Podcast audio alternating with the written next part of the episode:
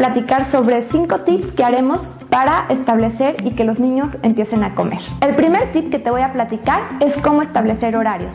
Los horarios juegan un papel muy importante para que los niños coman y estos hagan periodos de hambre y saciedad que permitan una mejor ingesta de alimentos. Es decir, tenemos que establecer horarios en los que los niños se van a sentar a comer y establecer tres tiempos de comida principales, que es desayuno, comida y cena, y dos colaciones. Debemos lograr que los horarios se respeten siempre, sobre todo los fines de semana, que es cuando más desajustes puede haber. El siguiente tip habla sobre los lugares para comer. Los niños tienen que tener un lugar adecuado en el cual se sientan seguros y se sientan motivados a comer.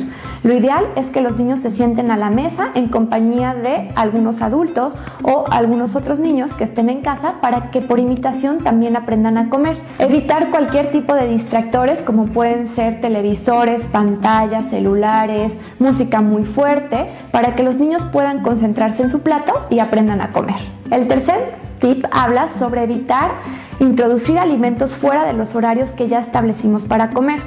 Si un niño está comiendo o picando a lo, largo del día, esto hará que nunca tenga apetito y entonces cuando tenga que sentarse a la mesa rechace la, la alimentación o el plato. El cuarto tip habla sobre aquellos alimentos que distraen el apetito de los niños, es decir, que hace que se sientan llenos y entonces eviten comer cualquier otro alimento que podría ser más nutritivo.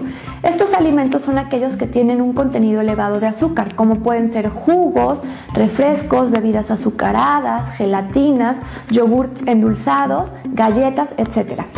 Los niños, con tan solo comer una pequeña porción de este tipo de alimentos, se sentirán satisfechos y a la hora de comer un plato completo será más factible que lo rechacen. Por lo tanto, hay que evitarlos y lograr que su hidratación sea solo con agua simple. El quinto tip, bueno, se trata de echarle un poquito más de imaginación a aquellos platos que preparamos para los niños.